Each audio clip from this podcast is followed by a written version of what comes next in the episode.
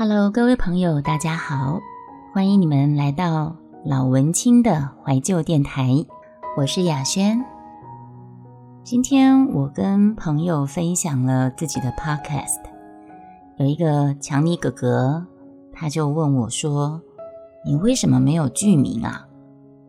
嗯，刚开始我不太懂，后来我仔细想了 一段时间，我就想到了，我在每一则。开头跟结尾，我都没有跟大家说欢迎你们来到老文青的怀旧电台。嗯，没错。所以呢，今天就在头尾都加上这么一段。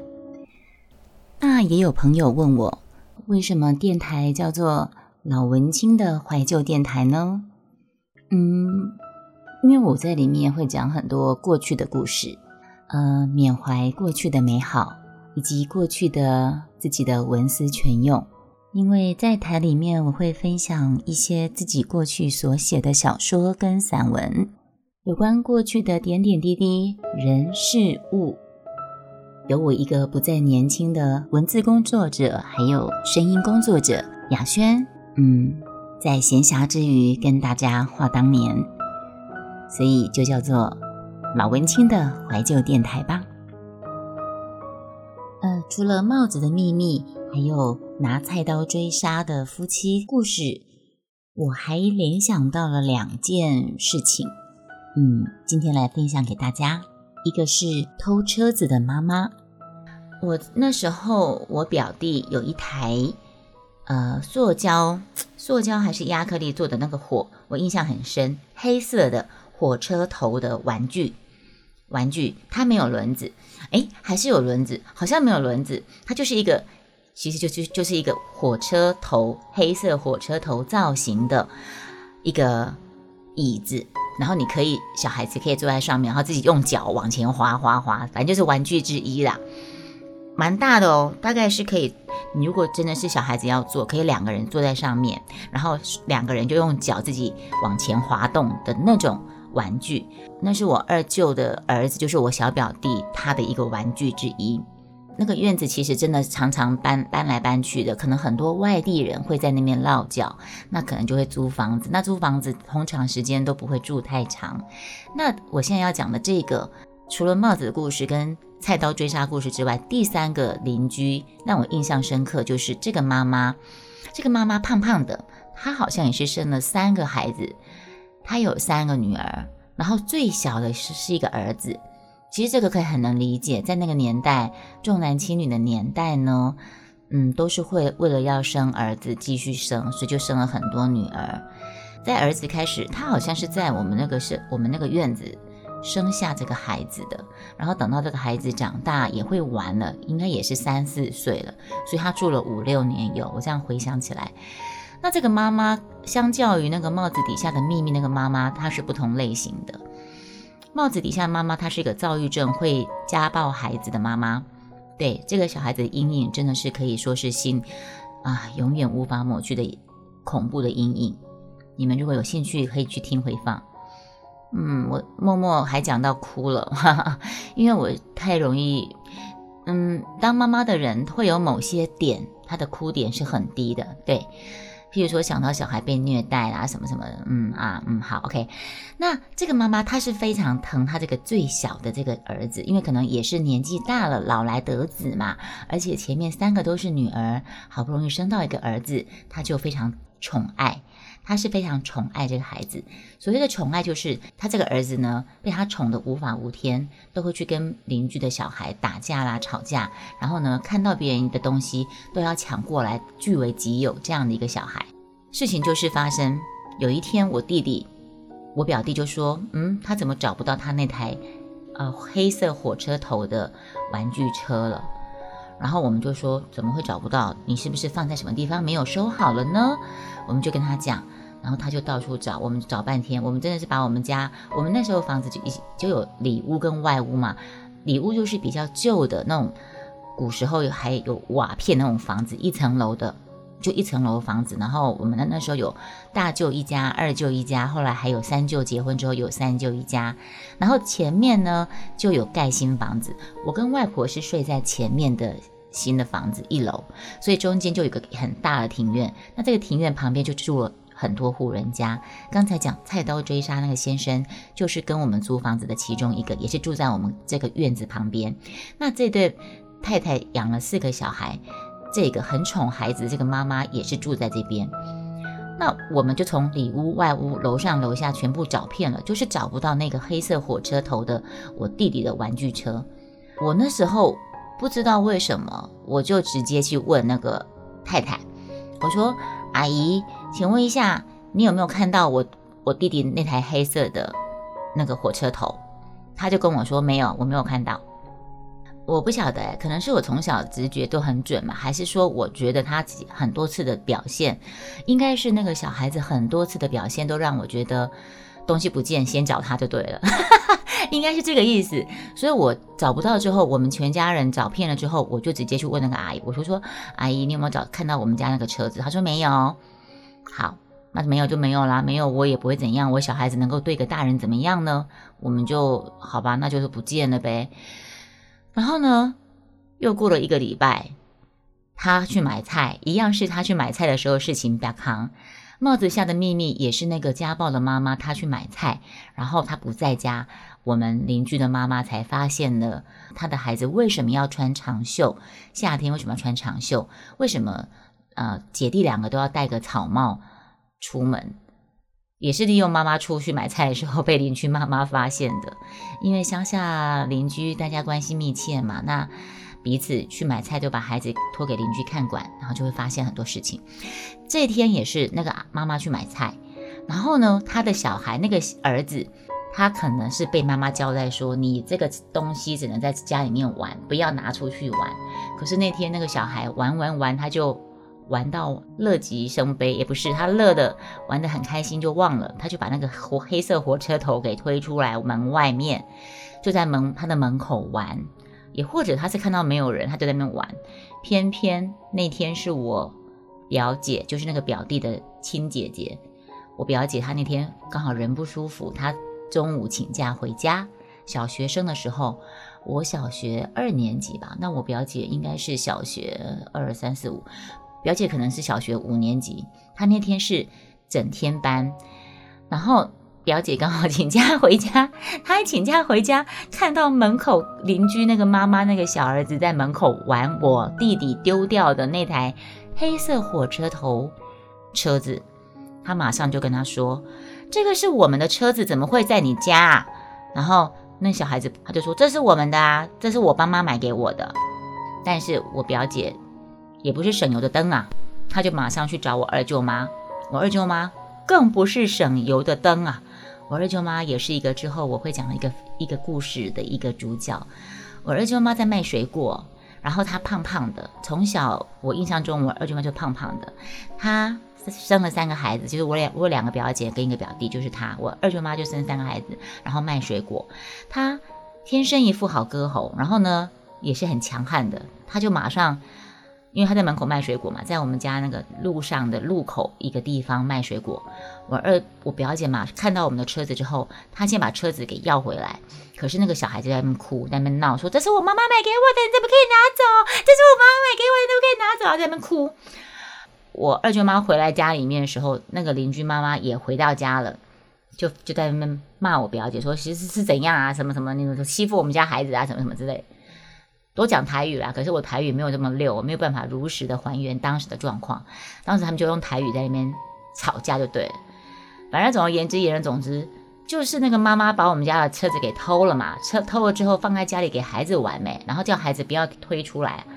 刚好那个孩子那天中午 拿出来玩的时候，他可能以为我们都上学去了嘛，上课时间他孩子还小，没有在学校，那我们都是上学去的。结果他那天中午好死不死。这也算是墨菲定律吗？我表姐感冒回家，请假回家就看到了。嗯，那小孩台墙面是妈妈买给他的，结果我二舅妈一回来就马上说，这个车子上面有我们做的记号，她把车子翻面，上面真的有有刻我们我表弟的名字，所以那个妈妈就没有话说了，她就把门一关，把孩子拉进去，她也没有说对不起，也没有说任，她可能也觉得自觉脸脸挂不住吧，他就把门一关，然后就都就把孩子带带回去了，嗯。所以之后呢，我们就更需要把我们家的玩具上面都要刻刻上名字，贴上标签。对，这就是我想到的另外一件，嗯，因为我那时候提到帽子下的秘密提到的这个事情。嗯，说到这个，我又想到另外一件事情了。